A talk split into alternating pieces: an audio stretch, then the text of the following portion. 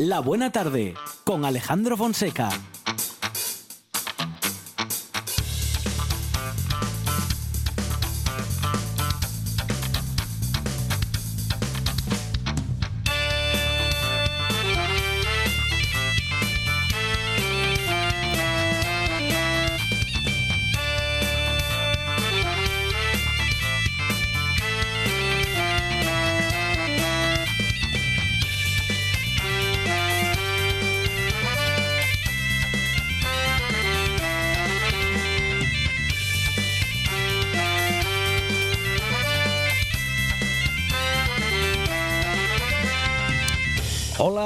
Tardes, son las 4 y 7 minutos de la tarde y esta es la radio del Principado de Asturias.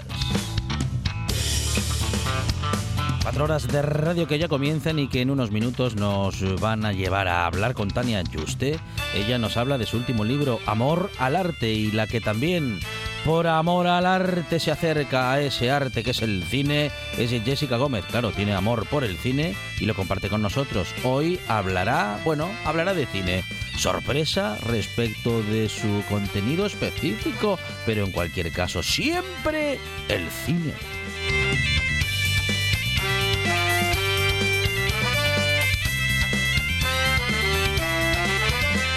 Nos hablará de cine, pero sí de esa película que a veces se repite, como es la de las ofertas y, e intentos de estafa telefónica y por otros medios para vendernos seguros y sobre todo seguros de salud. Vamos a hablar de este asunto con la Unión de Consumidores de Asturias y con ellos hablaremos, sobre todo con ella, con Ana Belén Álvarez, de cómo intentan, eh, bueno, pues vendernos estos productos y qué tenemos que saber para que contratar un seguro sea seguro. Hablaremos también de las noticias publicadas en La Voz del Trubia con Fernando Romero y más voces con Iván Ojanguren y Adolfo Lombardero, que llegan como siempre con la yalga debajo del brazo. Borja Álvarez hablará de cuestiones legales y hablará de lo que le dé la gana José Antonio Fidalgo. Bueno, de lo que le dé la gana y también hablaremos de Sidra, porque nos visita junto al gran José Antonio Yolanda Trabanco, directora comercial y de marketing de Sidra Trabanco. Nos vamos a mirar a los pies con Miguel y Vigil y sobre todo además de mirarlos vamos a intentar cuidarlos. También nos cuida, pero no solamente ya los pies, sino a todos nosotros, toda nuestra integridad. Alan Fernández, nuestro doctor que regresa y abre consulta. Naturaleza nos vamos con Amador Vázquez, estaremos también con Cristina Seca de una mm, iniciativa muy bio y muy de kiwis y también hablaremos de naturaleza y de la emoción y en su contacto con ella con la gran Alba Rueda. Este programa ya rueda hasta las 8 de la tarde y tiene en la producción a Sandra González y Lucía Fernández. En la puesta en el aire, Juan Saiz Pendá. Cosas inexplicables de Radio Monchi Álvarez. Y en la presentación, servidor Alejandro Fonseca, que estará contigo hasta las 8, porque esto es la buena tarde. Hoy no hay fútbol y hasta las 8 no para.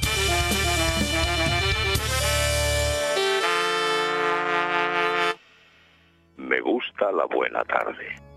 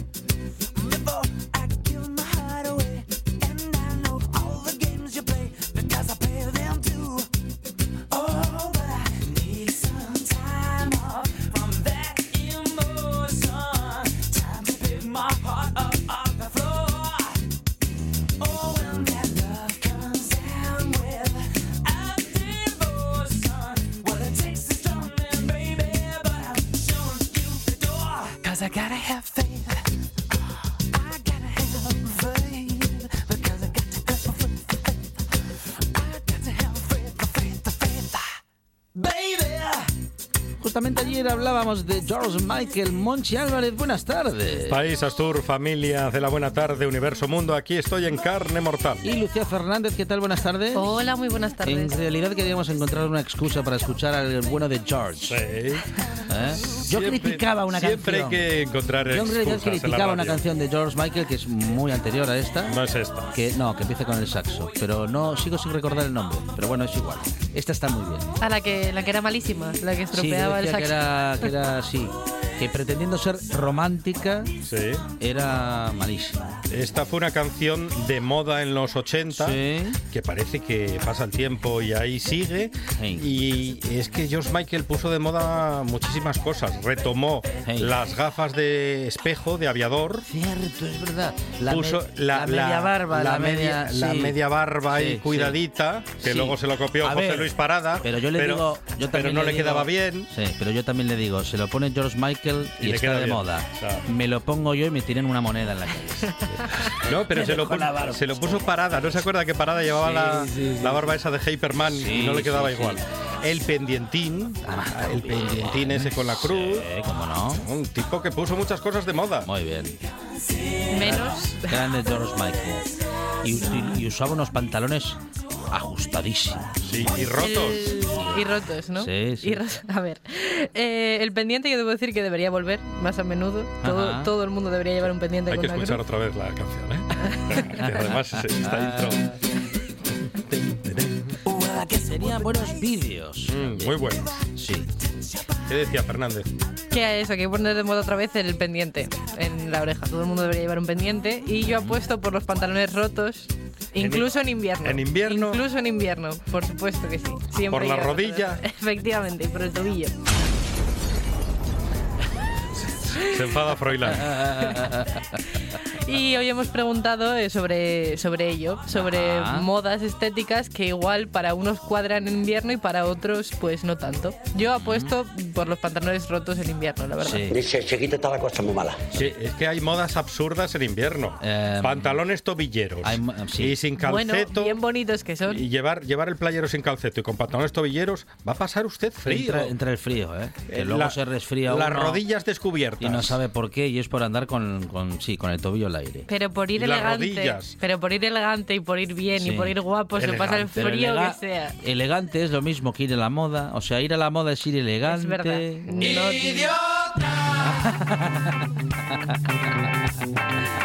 Y, y No lo- siempre y va de la luego mano. los que llevan los pantalones cortos con el calceto subido en No, invierno. ¿En serio? ¿Cómo que bueno? Pero hay gente No, pero en invierno. y ejemplo. Gente mayor hace- hay gente mayor que hace digo mayor, Mayor de 18 años. 18 que hace eso con anorak. Que creo que ya no se dice anorak.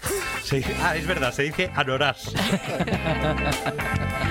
y, Da- Eh, y David Muñoz Sí. sí de Madrid Dice Javi Solís que a él hay una que le da especialmente rabia. Sí. Y yo esta la verdad que la puedo entender. pero a Javi Solís le dan rabia muchas, Muchas cosas pero bueno sí está bien Pero hay una en concreto que le da muchísima rabia, que es llevar manga corta, o sea, ir con una camiseta de manga corta y guantes.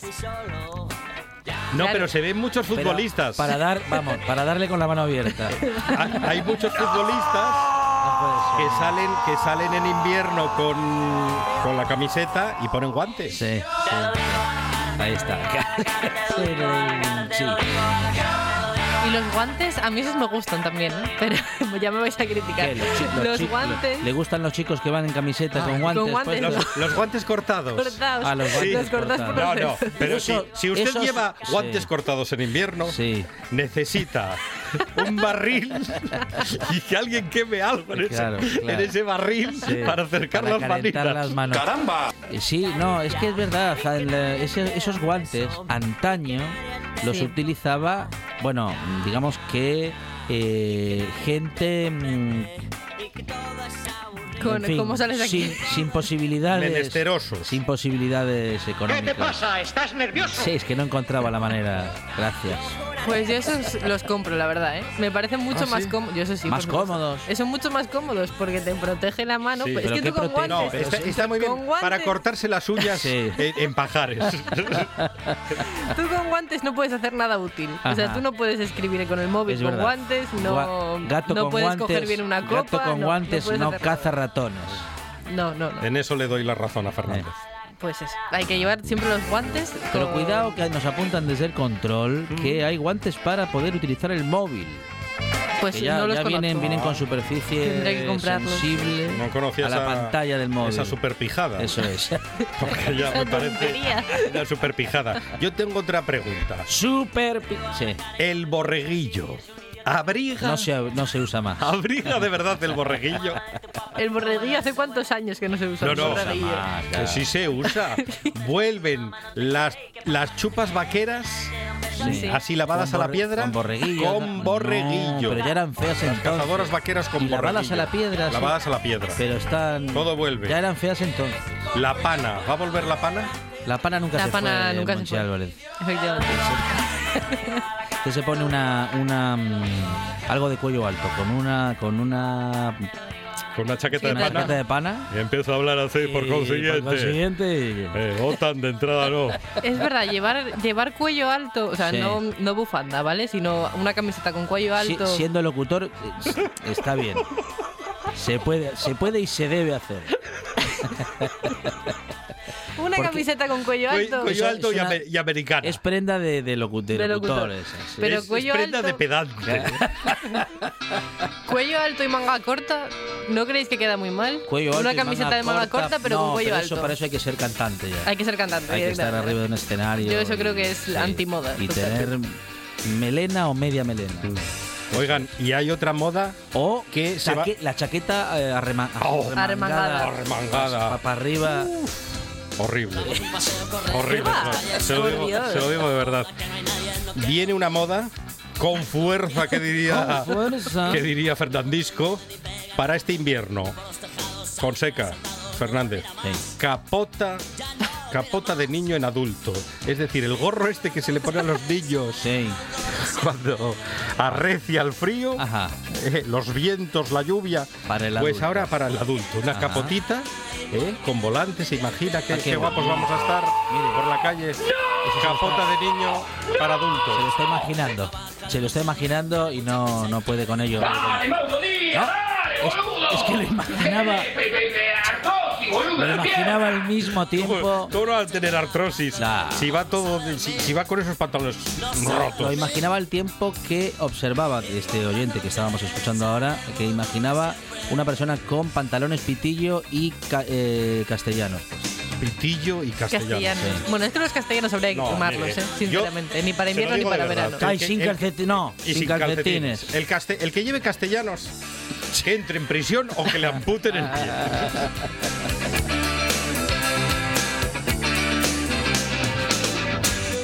es que ten- tenemos muchos oyentes e incluso algunos colaboradores, algunos colaboradores Pues que peor para ellos. utilizan ese calzado, Pero- Monchi Álvarez. Pero Monchi no los conoce. en problemas. Pero vamos a ver, No los ese, ese calzado en invierno se te cangrena el pie. Claro, sí, del frío. Pero hay que, hay que llevar un calcetín y un calzado más cómodo. Claro. El castellano es horrible. Te juro que no volveré a hacer una sola estupidez.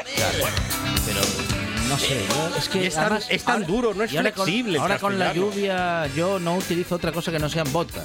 Botas. Botas largas, botas cortas y botas para no Las botas mojar mucho los altas, pies. las botas altas, Sí. quiero decir, esas altas altas que llegan casi a la rodilla, Sí. deberían extinguirse también. Ah, muy bien. Son lo más Sí. incómodo que hay en no, el mundo yo para nunca todo. utilicé de esas, ¿no? No, son lo más incómodo. Bueno, cuando joven tuve unas parecidas Porque no había, no había talla Claro, para sí, usted. eso es. Cuando, cuando joven utilicé alguna de esas, eh, pero por dentro del pantalón.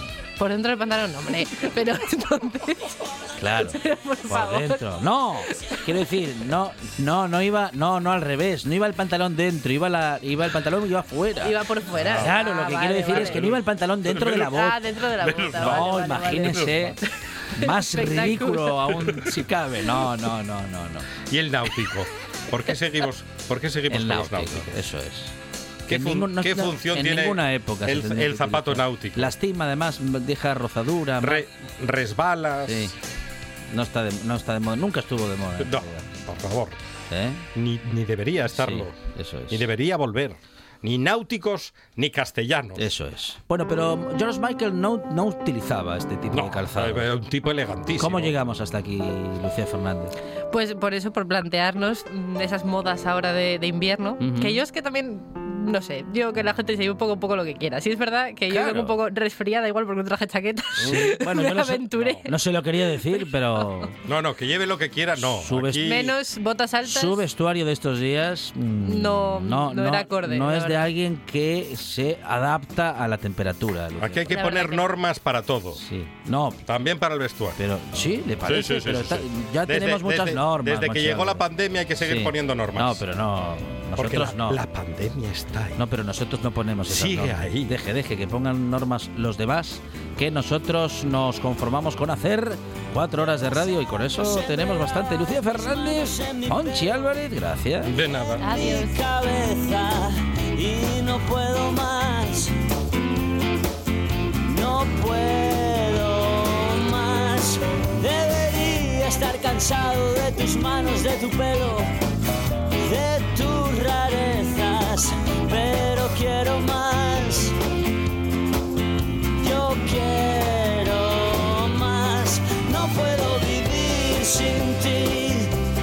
No hay manera, no puedo estar sin ti,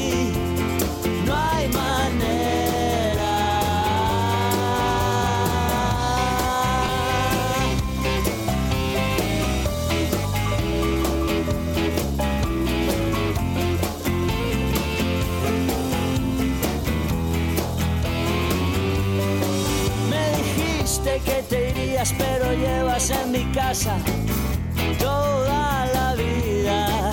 Sé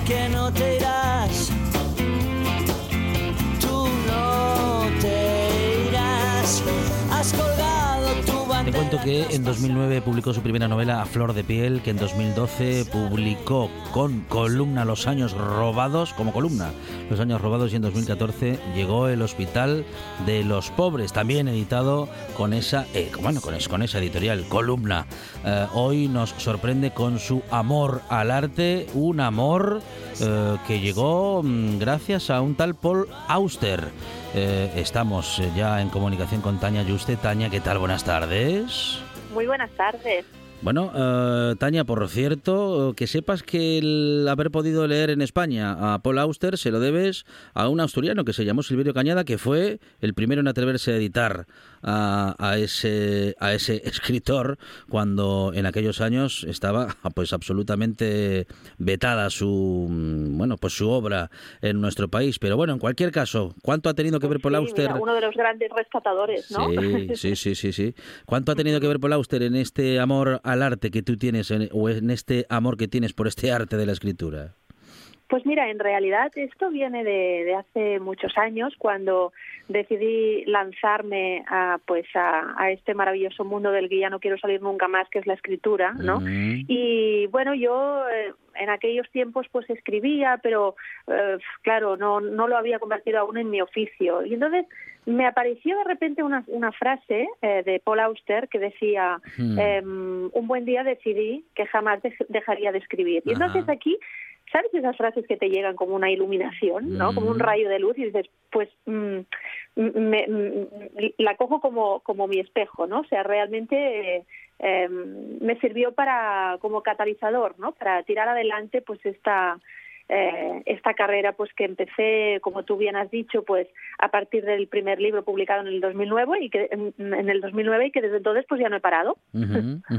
Bueno, eh, nos quedaban todavía algunos eh, libros por mencionar, como por ejemplo tu cuarta novela, Tiempo de Familia, del Sí. año 2015, y en este momento, bueno, pues compaginas escritura con trabajos de traducción también, de, al catalán y al castellano, y eh, en cualquier caso, bueno, pues has llegado a este momento de tu vida, Tania, con una experiencia vital, mm, bueno, entre, entre viajes y maternidad que te llevan a este amor al arte.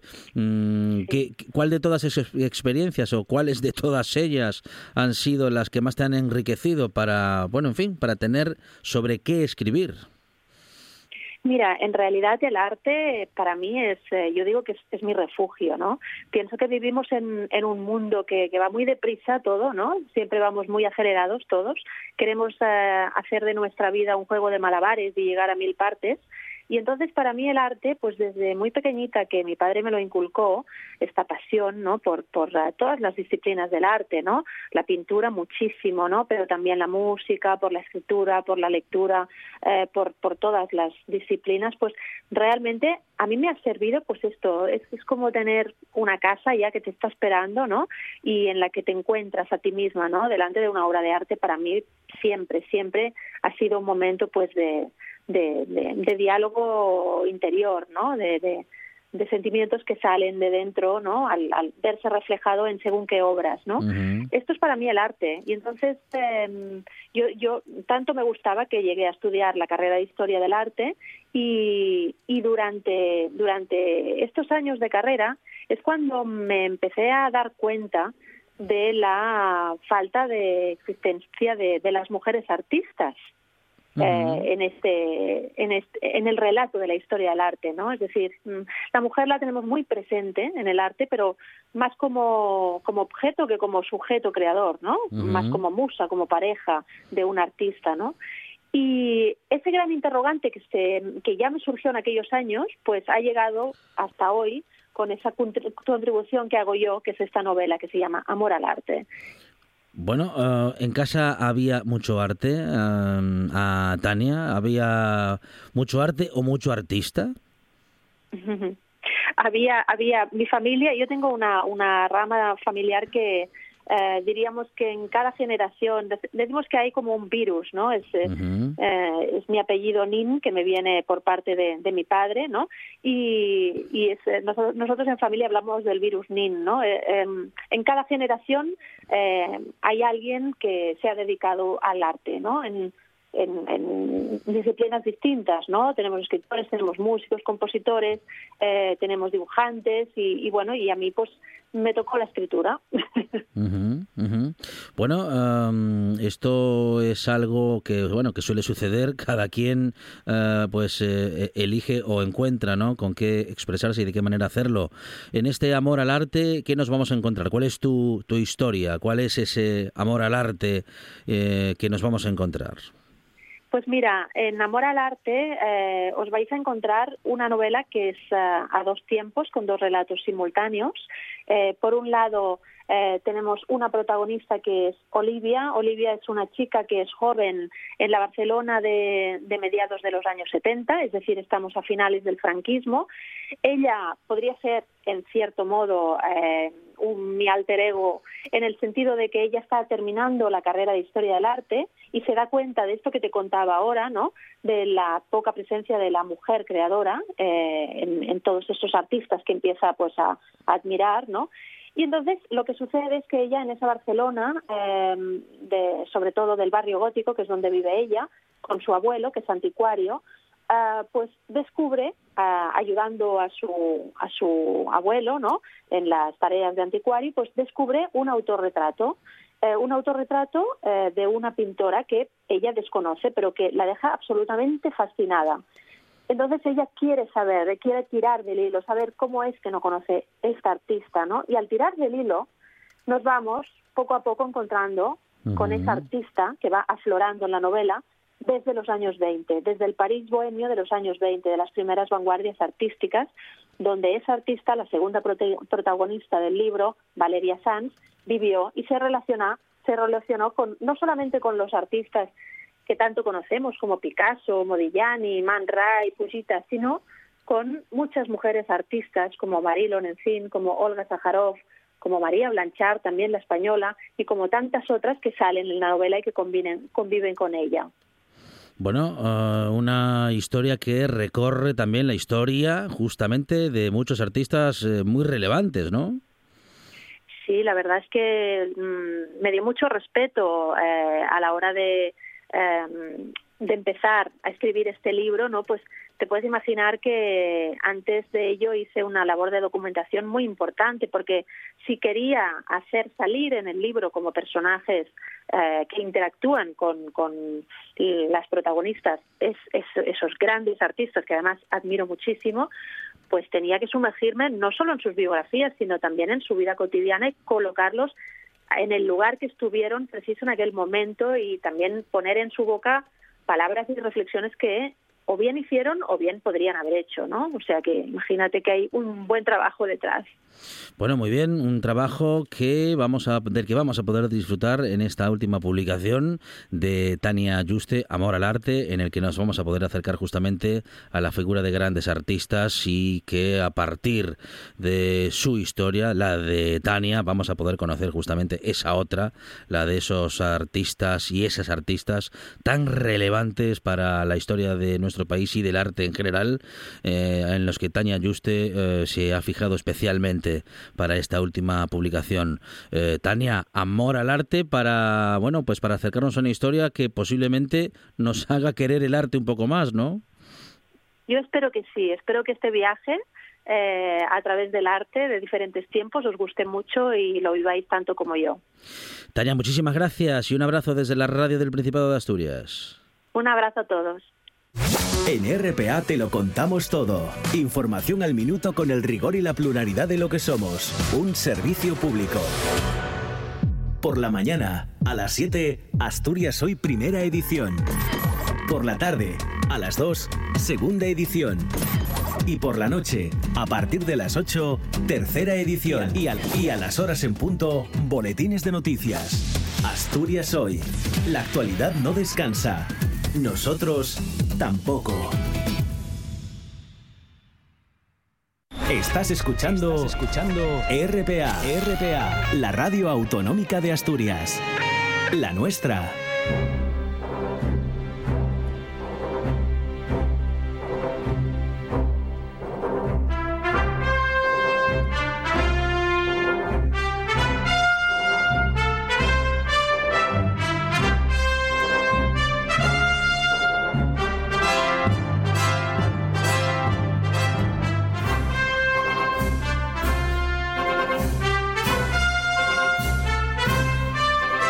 Buena tarde.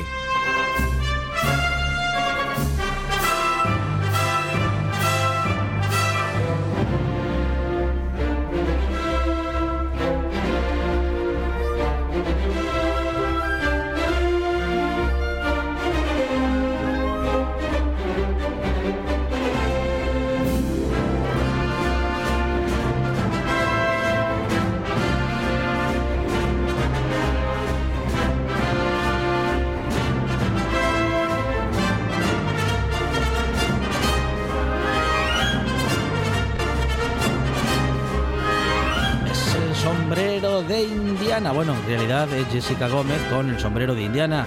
Jessica, ¿qué tal? Buenas tardes. Buenas tardes a todos. Aquí estamos, los fanáticos del Somos cine muy fans de esta sección. con Jessica, Jessica, Gómez. por supuesto. Claro. Yo hoy vengo enfadada. Estoy en huelga y me niego ¿Con a hacer la sección. Pero Estoy porque yo exijo, si vais a hablar mal Sí. de la gente que lleva manga corta y guantes cortados, exijo estar en la mesa para Jessica defender. está siempre en mi equipo, como debe Por ser. supuesto que sí. por No, supuesto. pero no, Así que no hablamos guantes todos. cortados, Jessica. No hablamos todos Por supuesto. mal. De hecho, solo, solo hablamos mal de, de esa moda los que tenemos buen gusto. No, claro, y, y más- Claro que y- y que todavía habláis en números romanos.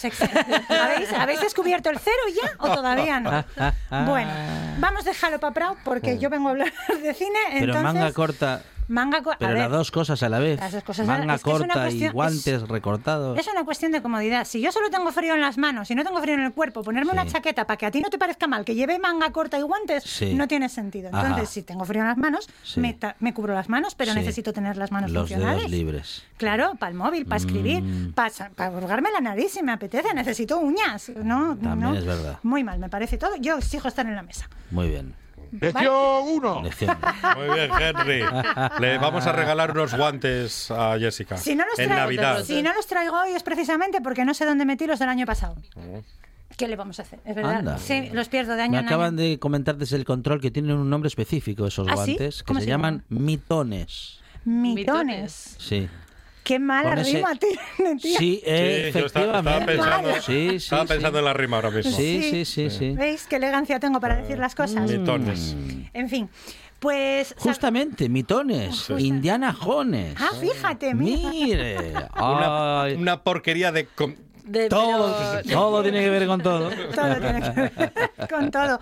Pues mira, sí, todo tiene que ver con todo, porque ayer os estaba viendo yo preguntar por profesiones eh, Antiguas. Que, antiguas que no han de perderse y decía yo, mira, la de exorcista se- es una profesión que se está Pero perdiendo. es más una especialidad dentro de la iglesia. Bueno, no Sí. sé, también hay mucho intrusismo laboral, ¿eh? Yo en el tema de los exorcismos en casi Sí. todos los barrios hay, hay por lo Ah, menos sí, una persona llena de anillos y avalorios que dice saber exorcizar. Entonces, bueno, pues no sé, yo creo que... Pero, la- que- pero eso en mi barrio no pasa. Mira que en el polígono pasan cosas. ¿eh? No, no, no. Una cosa es que tú no lo sepas y no otra cosa sepa, es que no que no lo hay. por ahí. Claro, están ahí. Lo que pasa Si es que no llevan se pueden mitón- Porque imagínate, seguro que En no cada mano, si anunciar. llevan mitones, son exorcistas. Ramón, vamos a tener la fiesta en paz. bueno, a ver, estoy sacando apuntes. Vamos a hablar del exorcista, ¿vale? ¿Os acordáis? Sí. exorcista. Yo muy. Muy... Carras, padre Carras. Padre Carras. El padre Carras y el, el Dani con el dedito, ¿sabes? El Dani, o sea, el niño del resplandor, que dices, tu niño usa el dedo para sacarte mocos como todos los niños. Hombre, deja el dedo ya. Dios mío, qué miedo. Padre... Es que es verdad. Abandona ese cuerpo. Abandona ese cuerpo. Échame un colín, Adelante, adelante, digo atrás. Atrás. Padre Carras, ponga la RPA. Quiero escuchar la buena tarde. Ah, pues buena elección. Es un gran programa de lunes a viernes de 4 a 8. La buena tarde en RPA. Y ahora atrás. Padre Carras, Padre Carras. Dígame. Le canta el pozo. Claro, eso de habl- hablar tan de cerca. es Sí. con el- eh, es porque además, que lo diga la niña del No, exorcista. eso es. Y va Sí, soltando sí, cada sí, sí, cosita sí. por la boca. Lloro, me estáis poniendo muy difícil meterme en situación de la peli de miedo con estas cosas. Para un exorcismo. Ah, mire. Uy, qué miedo. ¿Te gustaría? Sí. Con locura. Uy. Pero Oh. no te haría salir del cuerpo de Riga. Sí. Serviría para unirnos. Yo creo que es, yo creo que es Carlos Novoa. ese. ¿Usted durmió, Jessica Gómez, esa, la noche que vio El Exorcista? Yo creo que no dormí en todo 1987. Fue un, Lógico. año, fue un año complicado. Nos pasó, nos pasó a todos. A por razones distintas. Pero, igual. pero vamos a ver, pero que está, que está ahora, yo supongo que lo habéis visto, está todo el mundo revolucionado, que si los niños viendo el juego del calamar, que si no sé qué, pero vamos a ver, si yo esta película la vi con siete años o, por- o por ahí. O sea, O sea, pe- Qué pero, miedo. pero ¿qué estamos hablando ahora de que los El niños juego de del ahora calamar ven? está sobrevalorada. El juego... Vamos Y, allá. y no da tanto miedo como. Sí. No, hombre, el juego del calamar no da miedo y tampoco la veo yo tampoco tan sangrienta ni tan Sí. bestia, ¿eh? Me vais a perdonar. A lo mejor es verdad que yo tengo el rasero bajito, pero bueno, que tampoco la veo. Me preocupa más el tema de la angustia, pero bueno, no sé. Oye, Bueno, pero eh, eh, sí. Niveles. Eso sí. Sí, la angustia sí. psicológica de esa La serie es angustia que muy- produce. Eso, eso, eso, es eso. muy, eso. es muy chunga, porque además Eso empatizas es. muy bien con, Mm, con el. mm. Bueno, claro, está bien hecha Está para bien empatizar con es. el. Que- con el personaje protagonista. Claro. Luego, bueno, hay cosas que son muy previsibles, ¿no? Pues el giro del final, el compañero y tal, y no sé qué. y, bueno, cosas que tienes que poner para que la historia funcione. Pero bueno, en fin, El Exorcista. A lo que vamos. Vamos Bien. a hablar del Exorcista. Una película que hizo historia. Una película que hizo historia y que primero fue novela. Icónica de su género. Única. Única, porque además El Exorcista sucede una cosa con ella, que es que, bueno, se estrenó la película en 1973. Bueno, primero os cuento que fue una novela que se había además publicado solo dos años antes, en 1971. Pero fue una novela que el autor, eh, William Peter, eh, se escribe Blatty, no estoy segura de cómo se pronuncia, la verdad. Pero bueno, Peter, ¿vale? Para los amigos, había escrito la novela en 1971 se publicó, pero la escribió sobre un caso que él oyó cuando estudiaba en la Universidad de Georgetown. Eh, y había un, bueno, pues era un centro dirigido por sacerdotes jesuitas y oyó hablar de un exorcismo que se había efectuado en 1949. O sea, Blatty oyó hablar de esta historia en 1950 sobre un exorcismo que se había hecho el año anterior a una niña de 13 años que se llamaba Regan Mannheim. Entonces, pu- pues eh, 20 años más tarde escribió una novela, se publicó y dos años más tarde hicieron la película que hoy todo el mundo recuerda, nadie sabe que hay una novela por ahí detrás, o poca gente, pero la película como para no. Y además es que la película, eh, estrenada en 1973, eh, tiene una cosa muy buena, que es que eh, concentra como lo mejor de las características o las mejores características del cine de terror de tres décadas distintas, porque si os fijáis, tiene todo el suspense que era característico de los años 60, del cine de terror de los 60, toda la escatología que vino después en los años 80, Sí. pero tiene todo el arte visual de los años 70. Sí, señora. O sea, es como, ¡buah! Entonces, claro, pues normal que sea una peli absolutamente atemporal porque no falta a día de hoy una niña del exorcista ni en cualquier casa del terror ni en cualquier desfile de chirigotas de los carnavales de Cádiz. Siempre hay una niña del exorcista ahí, ¿verdad? Sobre todo a las 6 de la mañana, 7. Pero Bueno, no van disfrazados. Pero esas son disfraces accidentales. Yo me refiero a, la- a los que van a propósito Muy bien. vestidos de. Por cierto, vuelven a estar muy de moda los camisones para invierno, ya que Ajá. hablabais. Ah, que lo sepáis, que, le- que están, están otra vez de moda. Pues entonces, como estábamos estas semanas de para atrás hablando de cine de terror, digo, mm, pues vamos a, a meterle un poco de caña de, al exorcista, porque bueno, me- a mí me gusta mucho eh, las curiosidades que tiene cada peli en función de su género. Y es que las de eh, El Exorcista tiene cada una que, que, bueno, que asusta. Por ejemplo, a ver. Eh, el vómito. El vómito. El vómito. El vómito que, a ver, que no era vómito, que era, yo creo que era Blandy Blue. O sea, tú la vuelves a ver ahora y dices, a ver, esto es Blandy Blue. Es una cosa... No era, go- no era gómito real. Sí, No, ahora, ¿cómo no, dicen no los, niños? Ahora no es Blandy Blue, ahora lo llaman slime. Ahora es Slime. slime. Claro, antes era moco de elefante o Blandy Sí. Blue. Ajá. O Blandy Blue. Moco de elefante, primera vez que lo Moco de elefante, sí, porque era verde. El Moco que de se elefante o vendía en los kioscos era verde. Y luego yo creo que incluso a principios de los 2000 o finales de los 90 todavía tuvo otro nombre que no era ni moco de elefante ni Blandy Blue. Yo recuerdo a mi sobrina llamarlo de otra manera, pero no me acuerdo ya cómo, porque también han pasado muchos años desde finales de los 90. Entonces tampoco, tampoco me acuerdo ya. Desde finales y desde principios ni le cuento. Y desde de Sí. principios, ¿te acuerdas el otro día cuando te digo yo hace 50 años de esta peli porque es de los 70? Madre mía. Es como cuando nosotros nos ponían de pequeños las de Claro. los Diez Mandamientos Tal o cual. ciertas cosas Sí, que sí, sí, sí. "¿Pero dónde?". Pues Uy, ahora lo ¿dónde vas con esa peli tan, Charlton tan Heston. Sí, sí. antigua ahí que tiene Mm. Jules Briner. Charlton Heston y Jules Briner en cuál? En los Diez Mandamientos, Ah, sí. el faraón Claro. era Jules Briner. Claro. Cierto, sí, sí, Claro, sí. claro. Vale, vale, vale. Si Charlton Heston se hizo él solo toda la década de los 50, el hombre.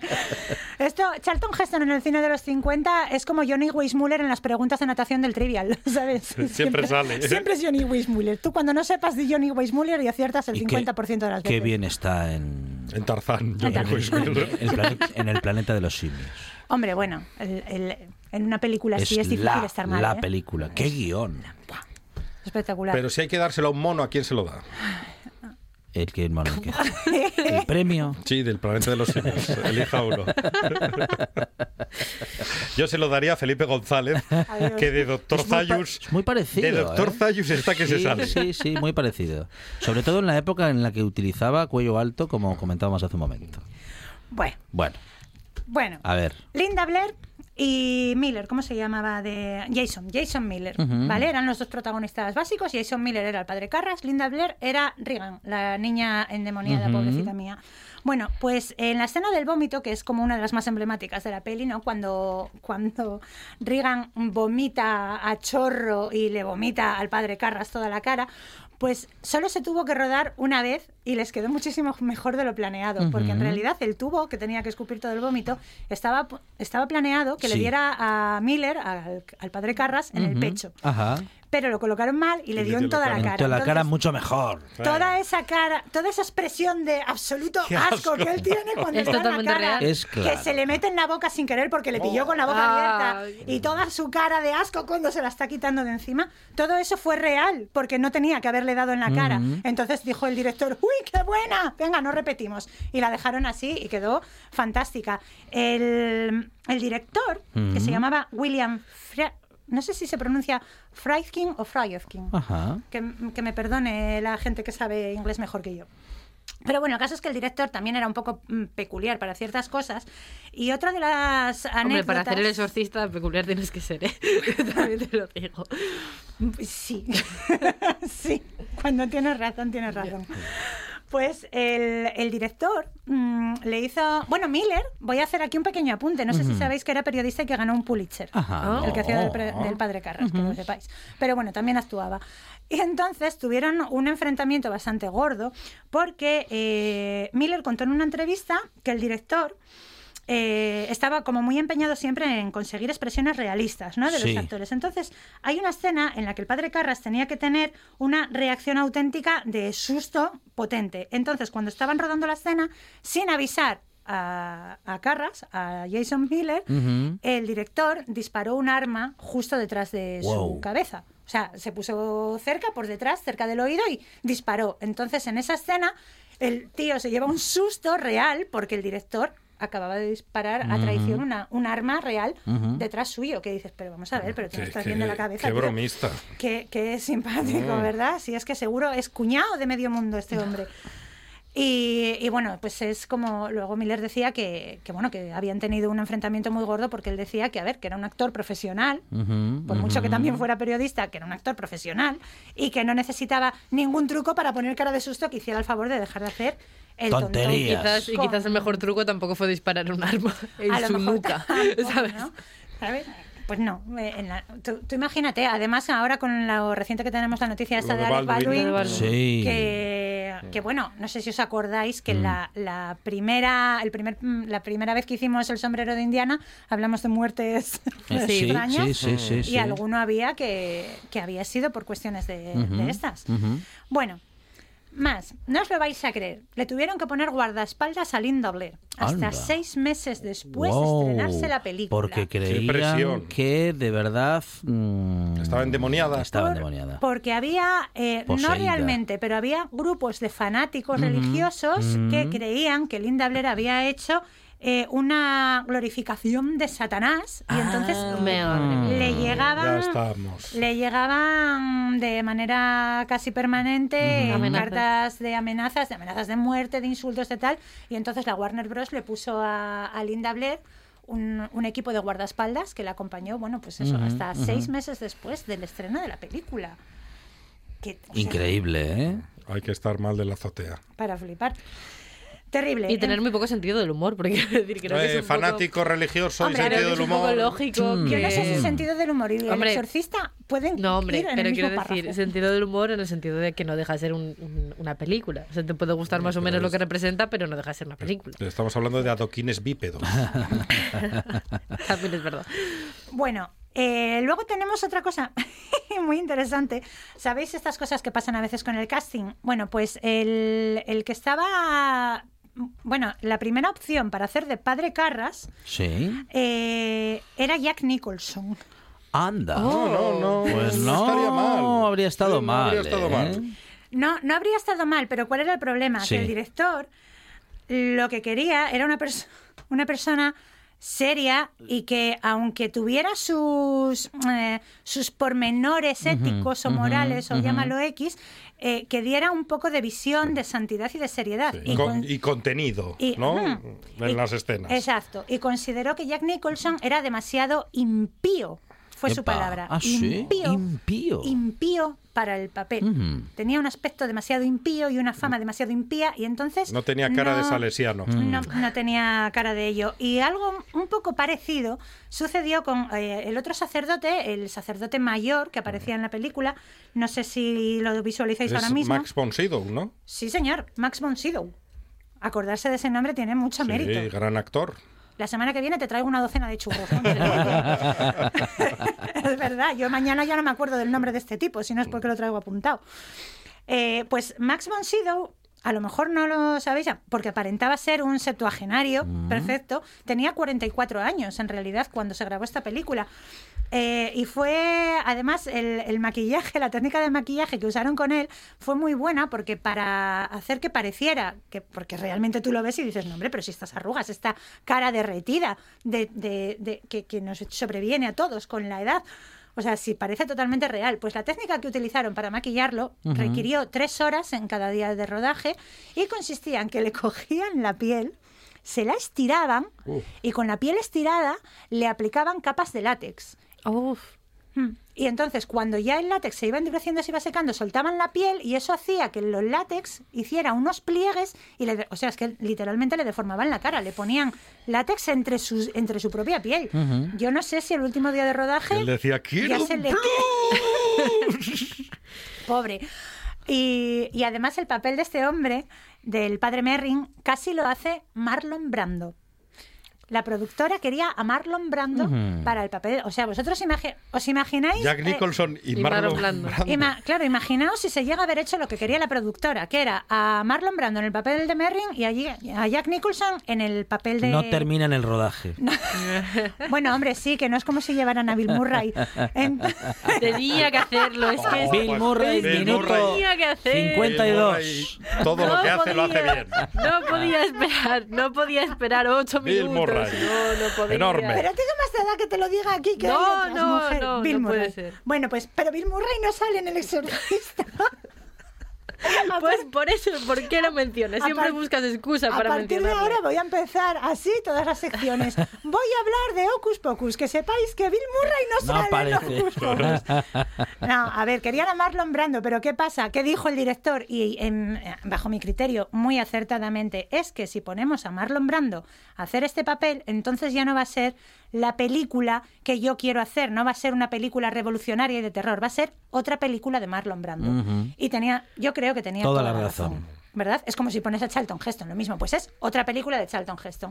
Entonces prefirió usar pues rostros un poco menos Nuevos. conocidos, que no menos profesionales, pero que no, que no eclipsaran. Ha habido más veces en la historia del cine en el que, en el que esto ha pasado, que hay, hay, hay papeles protagonistas que no se le ha dado a la primera opción precisamente para que ese actor o esa actriz no eclipsaran al resto de la película.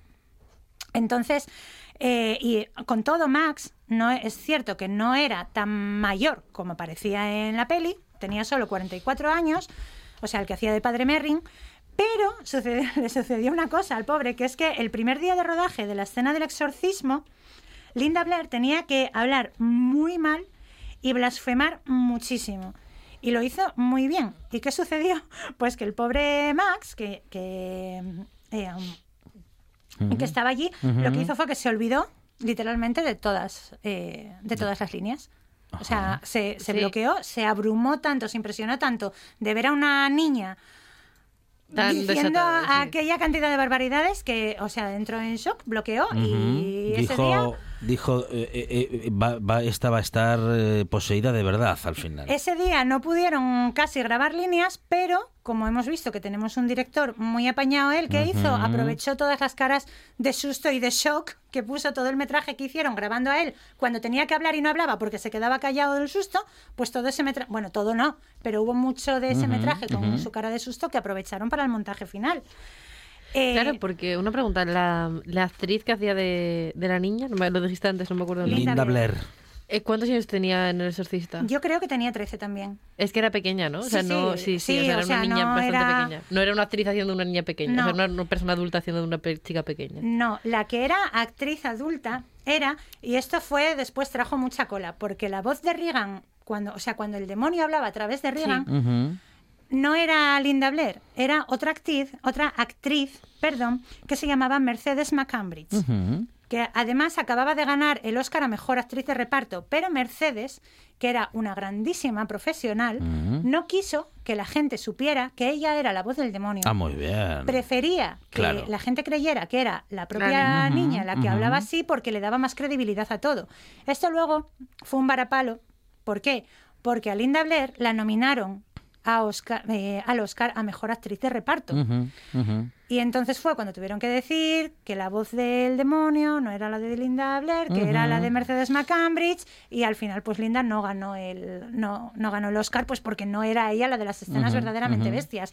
De hecho, otra de las escenas eh, super bestias de la película que hablamos mucho de la escena de la masturbación con el crucifijo y tal, pero que en el libro por lo visto era, o sea, que al lado de la escena en el libro, en la película era un campo de rositas. Está como muy suavizada. Sí. Sí.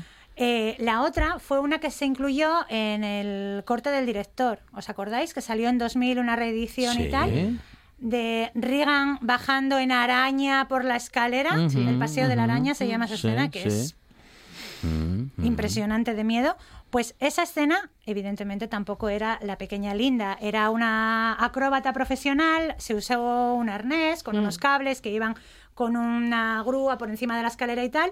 Y si la cortaron de la primera película, primero se decía que es que era demasiado fuerte. En realidad no fue porque fuera demasiado fuerte. Luego el director confesó que es porque en el 73 no tenían manera de hacer que los cables no se vieran. Y entonces que para que quedara mal prefirió quitarla. Muy buena decisión. Para que quede mal, no lo pongas, mejor no lo Mm, pongas. Eso es. Pero en el 2000 ya sí pudieron editarlo, hacer desaparecer los cables e incluyeron esa escena.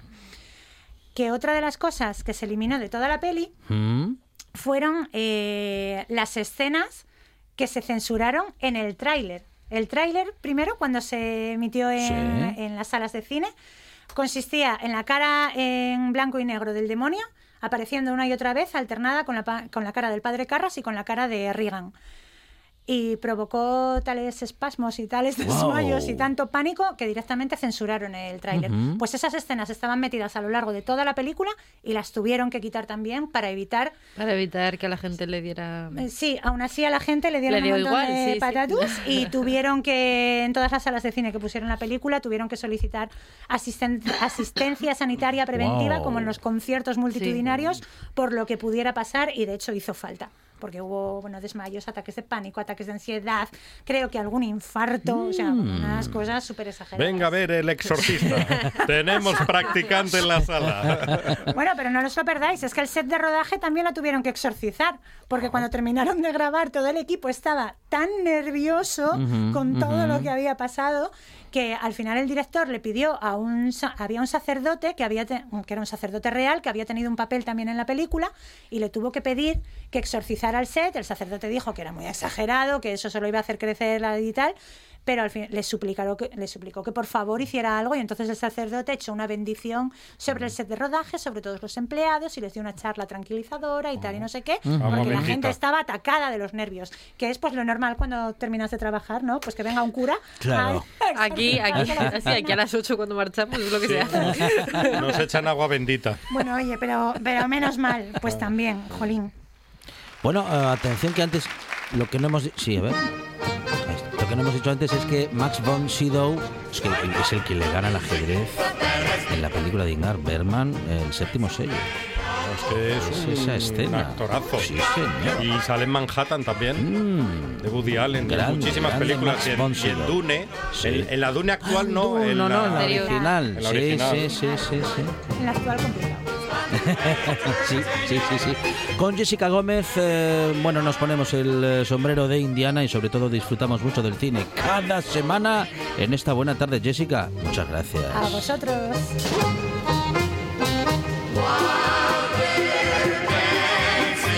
Y así llegamos a las noticias, tras lo cual esta buena tarde sigue. Van a pasar muchas cosas en la próxima hora y vamos a empezar hablando de los derechos del consumidor y hablaremos de muchas cosas más. Hay que escucharla. Buena tarde.